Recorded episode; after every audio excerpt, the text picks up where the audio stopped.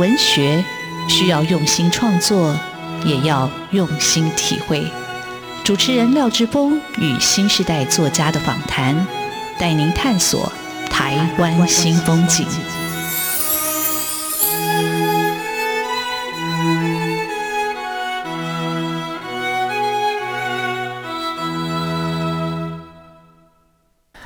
台湾新风景，我是主持人廖志峰。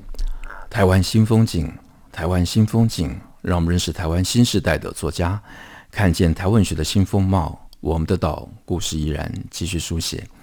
各位听众朋友，大家好，今天为各位听众朋友邀请到的作家，他可以说是台湾新时代作家的一个哦非常独特的声音，非常独特的类型。那我一直很想邀请他来上节目。那因为作家本身住在离电台比较遥远的台中，所以今天也特别上来台北接受我们的访问，呃，非常非常的感谢。那作家叫吴小乐，那当然小乐说这个不是本名，那至于真名，他叫我不要说，所以我就不说。那小乐的智力，他的简介，如果你买过他的书，你会看到非常的简单。他就说住台中，喜欢鹦鹉哈，喜欢观察别人的事。那他已经写了。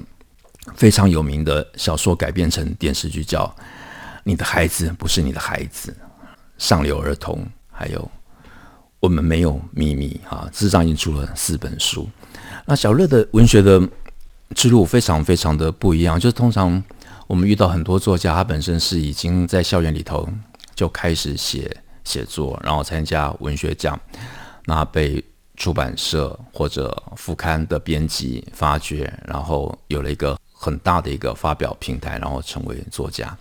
但小乐的写作路径又不是这样。但是我不想先说，让小乐自己来说哈。那我们就先让小乐来介绍他自己。小乐好，呃，各位听众朋友，大家好，我是小乐。那很开心今天可以就是跟大家分享一下。我的出道或者是出版之路，跟一般的作家比起来，确实是有一点点特别，特别到很多作家听了之后都会觉得很不可思议，因为这很像是一个很梦幻的故事。我那时候大概在大学之后，我非常的无聊，我就会很常在社群媒体上写一些，就是对于各式各样的人生的看法。那我记得不知不觉有一次，就有一个男生问说：“你很有趣，我可以追踪你吗？”那我当然会觉得说没有关系啊，如果你觉得很好玩的话。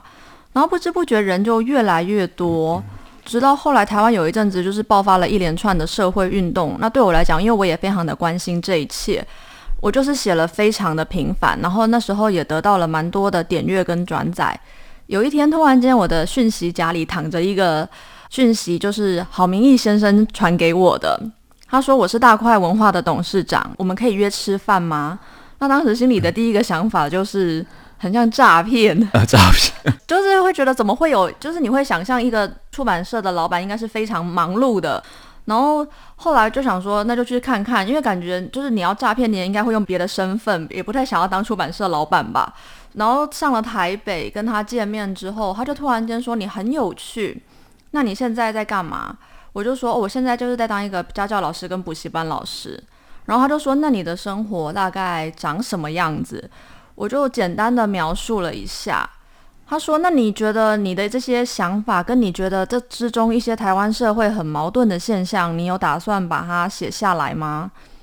我就说：“就是没有什么拒绝的道理。”我就说：“好啊。”所以这就是我一开始的 第一本书的由来。它出于非常的仓促，是到后来真的出版社派了一个编辑给我，我才意识到这不是一个。玩笑，它是一个真正的要去做的事情，所以编辑就跟我说：“那小乐老师你好，我们现在就开始来，就是我们要有一个期限，因为出版社他们的流程非常的稳定嘛，就是要开始去制作一些前置的作业，还有就是进大概是几月要出，然后要排可能在哪一个月的行销，所以就是不知不觉这样往前推，就决定了我的截稿日。”所以这样，他给你的截稿日就是从好先跟你碰面，好先来上过我们的节目，出版的前辈跟同行，然后非常非常的特殊杰出。然后他给你多少时间，你完成了第一本书？大概是一年。一年啊，我不是很清楚这到底是一个长或短的时间，嗯、但那时候就觉得其实也意外的够用。是我做过十二年的，做过从约稿到书，最后出来是十二年，那还好还没有。都已经可以轮了一个生效了。是，你已经完成了义务教育哦，你已经念到高中了。好啊，这就是小乐。那小乐非常非常特别的是，他本身念的是台大法律系，可是他走的是一条完全不同的一个道路。我们在录节目之前有跟小乐闲聊，他说他他很羡慕那些可以文学院出身的。可以有一个比较正规的一个写作的一个环境，或者所谓的养成。我说不，其实很多文学院出身的，包括我自己，我看我身边的很多我所知道的呃朋友或同学，他们本身。对文学不见得有那么大的一个热情，或者不见得有那么大的一个兴趣。大家都是因为通过大学联考这个窄门进来的哈。就我觉得很多人生的方向，但是没有关系。我觉得人生有自己的一个选择，但是一旦你你做了一个真正的选择，比如说你写作，我觉得嗯，不同的土壤它会长出不同的作品，而且因为你跟土壤是有实际的接触，我觉得那个作品会特别的有生命力。呃，我会这么说，是因为我读了小乐的作品的时候，我想说，哇，这个年轻的作家，我不能说小女生，我我希望这样没有一种年龄上的一种歧视哦，用语要小心。但是我觉得，哇，他的观察是怎么来的？他怎么这样只有家教跟写作的一个实际的经验里头，他就写出了这么精彩的作品？我说精彩是因为他会吸引你去读下去，而且你甚至不晓得故事的结局。是什么？所以小乐，你什么时候开始写作？真的是大学时候开始写脸书吗？还是之前小学的时候就躲在自己的世界里头？我觉得在国高中的时候，我可能就有一度是所谓的躲在自己的文文学世界里，但那时候没有很组织性的，比较像是学校老师说：“好，你要写作文。”然后我就 交了一篇作文。那时候其实不太算创作，比较是一个因为有人要求。然后到了高中之后才开始。因为高中有一个很重要的事情是你要决定自己的组别，所以就是文组跟理组。但是在你这个国小这个阅读里，除了写作以外，那阅读呢？我就说那时候你有没有特别喜欢读什么样的一个小说或者作品？它给你精神上某种的安慰或者一个逃逸的空间？我觉得有一些作品对我来讲非常的重要，就是我记得我印象中非常深刻的是我第一本让我觉得是。觉得啊，果然是世界名著是孤雏泪，就觉得天哪，真的是太可怜了。因为那时候你大概也才国小而已，但是你会把自己给深深的投射进去。我前几天去参加詹宏志老师的舟山读书会，他里面有讲到说，小孩子在读小说的时候是不晓得有作者存在的，他们会以为真的就是这个就是那个世界。我再回去看我第一次读孤雏类的那种感觉，七八岁或者九岁。真的会觉得这就是一个世界，你根本就不会想要翻到第一页去想着作者是谁，因为你会觉得你已经走进去了，那就是一个真正就好像是我们现在走在台北的街道，我们也不会突然间想着我有办法，就是往上一个维度去想着这个城市的制造者是谁，所以那时候。那还有另外一些很有趣的作品，是我觉得就已经有展现出我现在的个性的，就是我好喜欢金田一哦，还有《灵异教师神眉》，就是这些漫画，其实他们都是很厉害的文本。我后来才发现，我从小就特别喜欢那一种有点阴暗的东西。因为我反而会觉得说，因为我们社会很喜欢讲一些很正、很正面的、光明的。就是我小时候很矛盾的是，我又很喜欢看心灵鸡汤，但我又很喜欢看金田一。我后来发现，我是一个异常矛盾的人。好，呃，我听到小乐讲说金田一，我就开始冒汗。我想，哎，那果然不是我会读的小说，果然我也没办法成为一个小说家。那小说家的确有。阴暗面，这种阴暗面是往心里头去挖出我们潜藏的恐惧啊、焦虑啊或者创伤。我们这里休息一下，待会请小乐来谈他的创作，他的作品非常的精彩。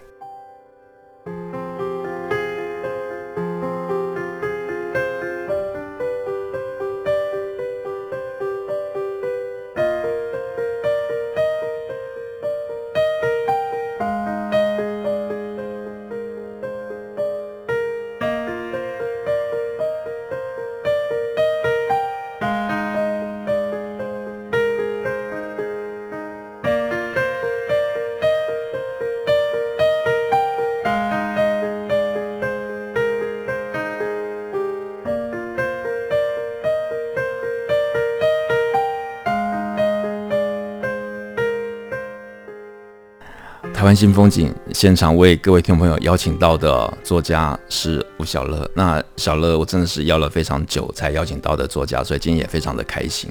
那为什么会邀请小乐？因为小乐，我觉得他的书一开始他的出道就不一样，他不是从文学奖，不是文学院出身的。那第二个是他书写，他书写的一个议题，我们好像很亲近，就是在我们的青少年成长过程里头会遇到的。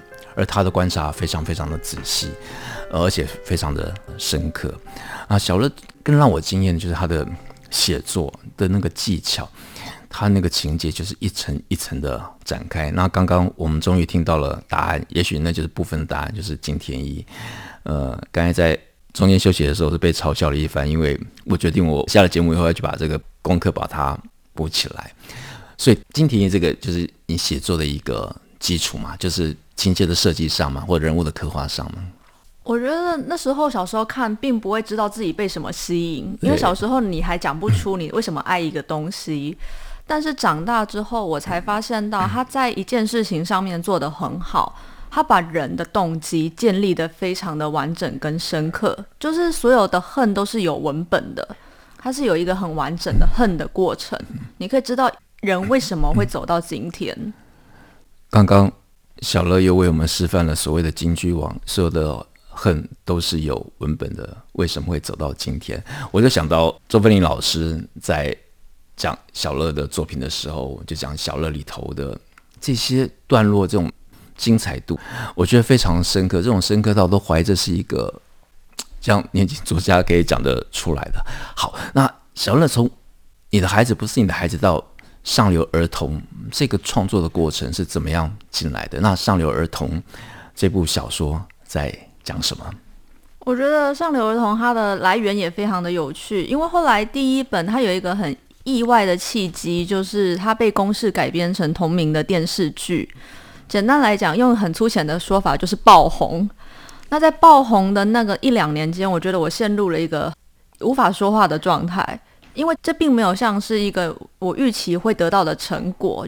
一开始我问出版社说，我这样子写一本书大概会卖多少本？他们跟我说，嗯，因为你没有很知名，大概我觉得三四千就已经，你可以从这个地方去估算。所以我就觉得世界上大概就是会有三千个人读我的东西。但是后来他就是因为就是翻拍了之后，就突然间有好几万人买来看。我觉得有一阵子我最震撼的是，我居然在 Costco 看到了我的书被放在那个陈列的架上。你的孩子不是你的孩子。对，就是 你连去买个什么牛奶啊，去买个牛肉，你都无法避开自己的作品。那我觉得我很相信一件事情：当你一开始觉得你只有三千个人会读，跟假设有三万个人会读，你会完全不一样。就是你的心理的预期，还有你会因此写出来的东西，跟你要做的心理准备。所以大概有一两年，我就觉得我干脆就成为一本书作家好了。因为大概那时候也三四年了，就很多人会呛我啊，会说你该不会就是有以前有那个一片歌手，就是发一片专辑就消失了。他们说你会不会也成为就是一本书作家？但是那时候其实也觉得这样也没什么不好，会觉得安安静静的被世界给遗忘，好像也是一种祝福。不过后来就是有一点人生在犹豫到底该怎么做的时候，刚好静文学他们手上有一个非常有趣的故事。一开始它是一个原型，就是简单来讲，有一个人他遇到了一个状况，是他把他的小孩子送去读非常昂贵的台北私立学校，贵族学校。对，遇到了很多有趣的事，但是。就是身历其中的人无法写，因为他不会写，但是他一直把他的故事讲出去，大家都听了都觉得很有意思。所以当时静文学的老板就是董成瑜吗？对对对，就是叫老板吗？还是负责人？啊、董成瑜就是成瑜，他就问我有没有办法把这么好玩的东西把它延伸开来，用你的观点或用你的手法，把一块素材给研磨成一个故事。那我去听了之后，我自己也被那个说书人给带进去了，因为他在讲的那一切都太有趣了，里面每一个人都看似非常的光鲜亮丽，可是私底下都是如履薄冰。我被这个张力给深深的牵了进去啊！就是你刚才讲的那个贵族学校，其实让我想到我一个朋友的朋友。我们通常会说，不要输在人生的起跑点，所以。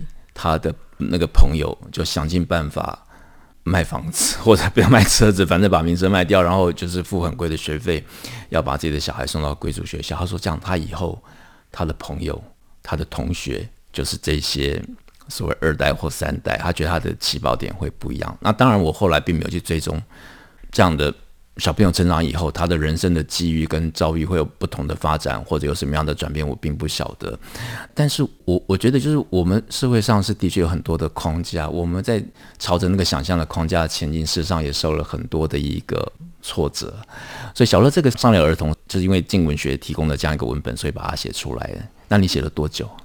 这个其实它比较困难的是田野调查的过程，因为你要真的就是走进去所谓的上流儿童的世界里，你要可能去看他们的很多活动，知道他们里面到底是如何去经营一切。因为说实在的，我就不是那个世界的人，但是你要让他还原的话，你就得下很多功夫。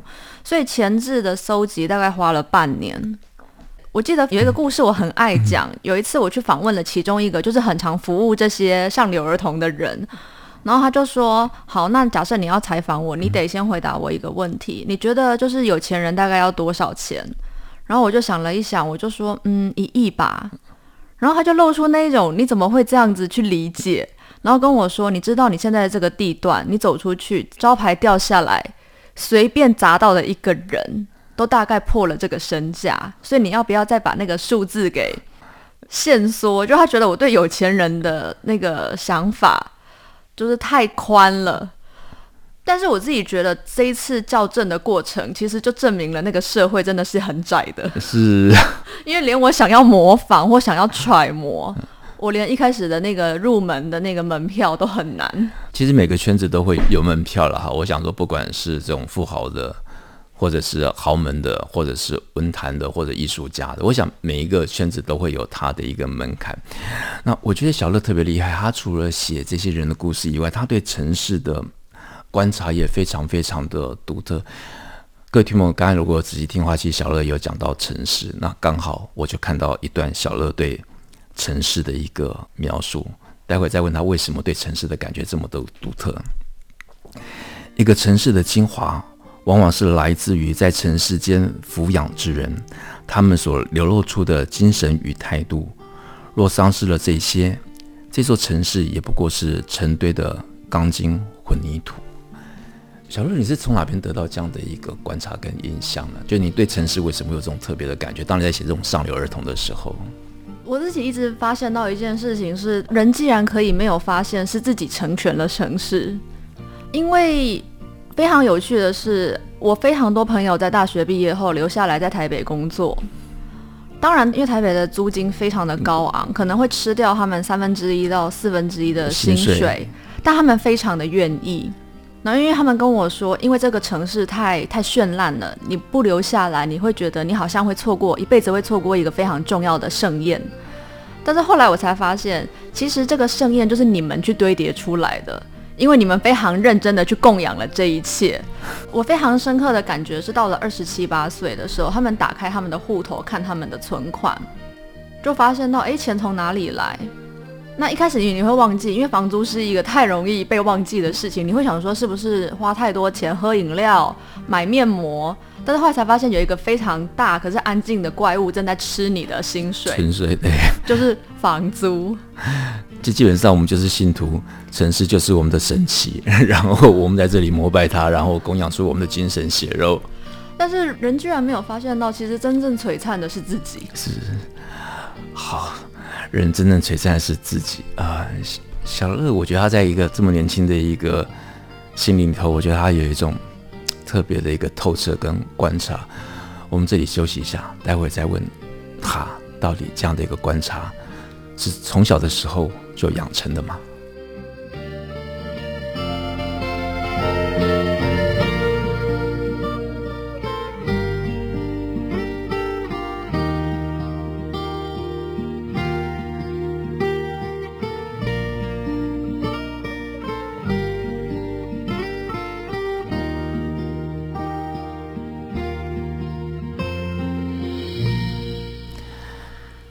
台湾新风景现场为各位听友邀请到的作家叫吴小乐，呃，小乐刚刚出版了《我们没有秘密》啊、呃，待会请他来讲《我们没有秘密的秘密》到底是什么样的秘密啊、呃？这个故事很像推理小说，但也非常非常的惊悚。